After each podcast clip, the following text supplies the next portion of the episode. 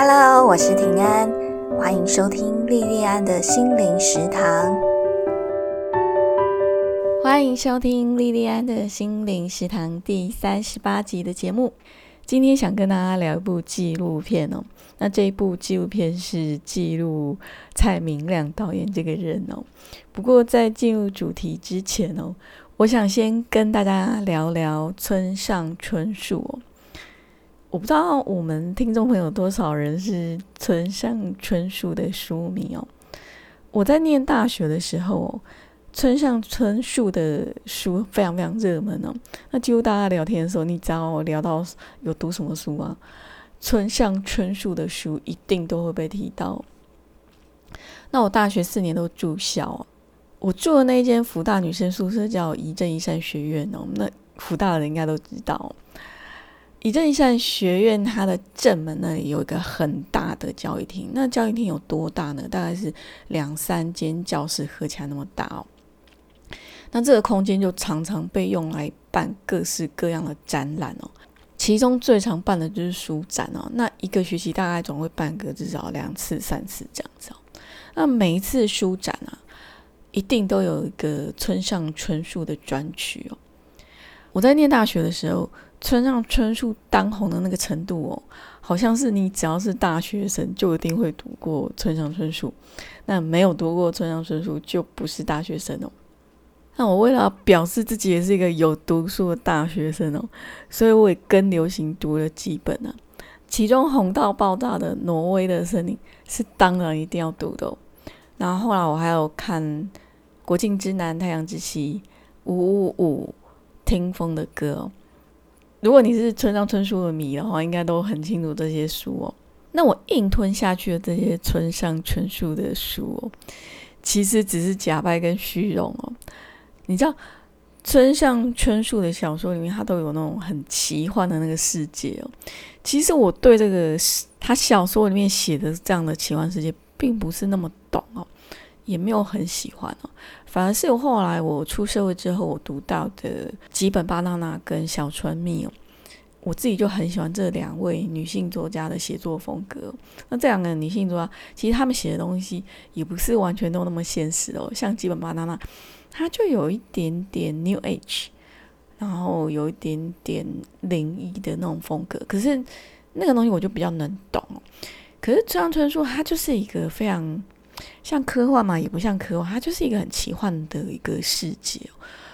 我觉得我就一直抓不到那个、那个、那个 feel 哦，所以我自己也不是很喜欢。可是村上春树的书，我后来有读到他写的几本，就是写他自己的生活、写他自己写作的书，比方说关于跑步，我说的是然后还有身为职业小说家。跟远方的鼓声哦，这几本不是小说的书哦，我就非常非常喜欢哦。那他这些书写他的生活，写他写作的历程哦，让我看到说，哎，让我很羡慕的哈，以这样子的一个工作为生的职业作者，是怎么样在经营他的生活跟他的工作。好，我们现在进入主题了。今天要跟大家分享的是一部介绍蔡明亮导演的纪录片哦，片名叫《昨天》哦。那关于蔡明亮导演呢，我不知道大家喜不喜欢他的作品哦。对我来说哦，看蔡明亮导演的电影哦，让我有类似像读村上春树小说的感觉哦。我想蔡明亮导演他的艺术成就。是公认的哦，而且有很多个国际的电影大奖认证哦。可是他的作品呢，个人风格非常非常强烈哦。然后票房成绩大部分也都不是很漂亮哦，不是非常卖座。我想能够懂他的作品、喜欢他的作品的人，可能也都很小众哦。我觉得看蔡明亮导演的作品哦，很像在看欧洲艺术电影哦。都很深奥。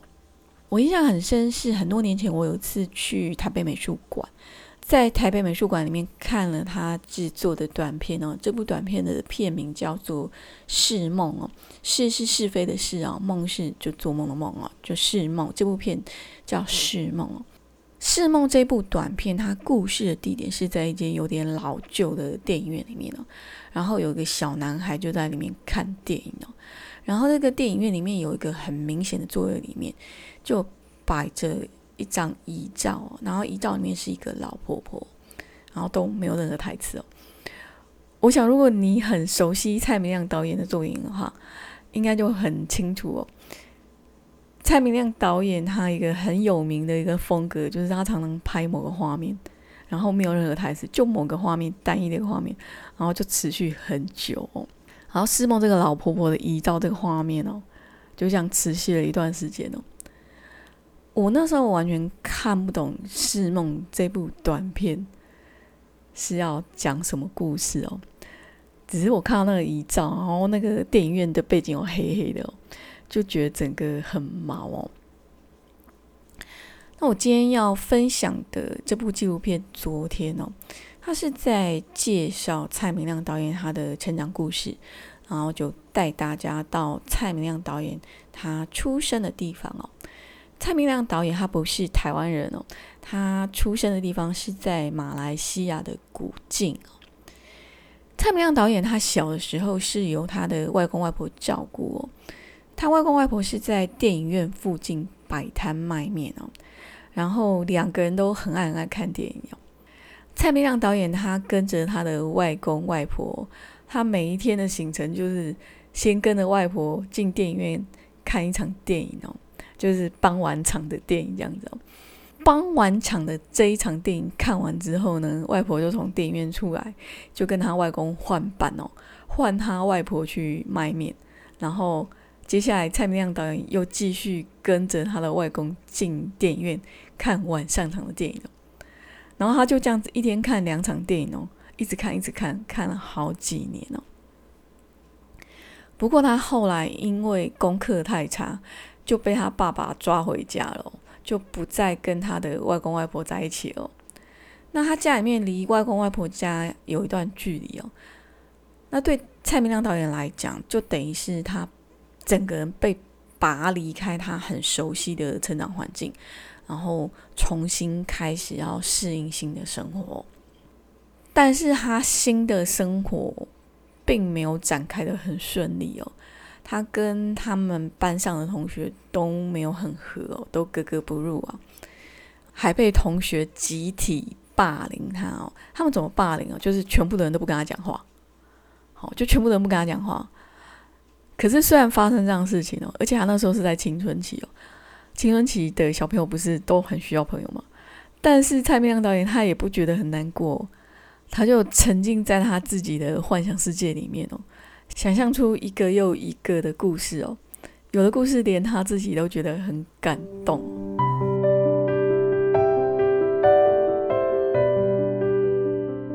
创作呢，虽然看起来是无中生有生出一个作品哦，可是创作它是根植于生活。每一个创作者的作品哦，一定都有这个人他的生命痕迹哦。比方说，像我们大家都知道的李安导演呢，虽然在专业上影响他最深，而且让他扬名国际的地点是在美国，可是无论是他刚开始发迹的《父亲三部曲》哦，《父亲三部曲》就是推手、喜宴跟《饮食男女》这三部电影哦，还是后来让他整个成名哦，让全世界都知道的作品《卧虎藏龙》哦。这些作品都不止含藏着他成长的轨迹哦，也含有很丰富的华人世界的文化底蕴哦。那这个文化底蕴是哪里来的？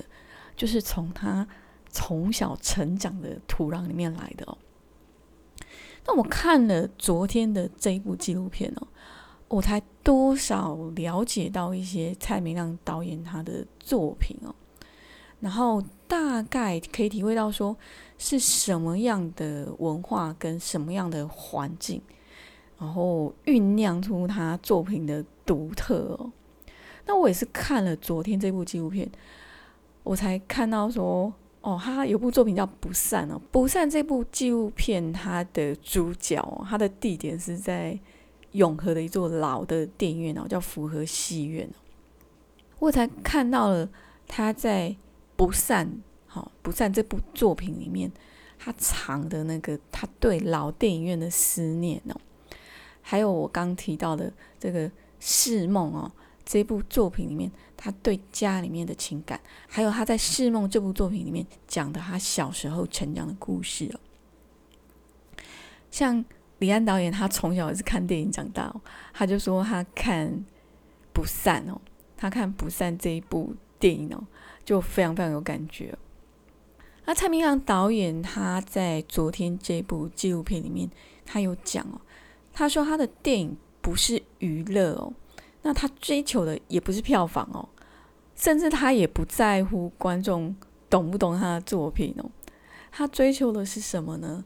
他追求的是自由，创作的自由。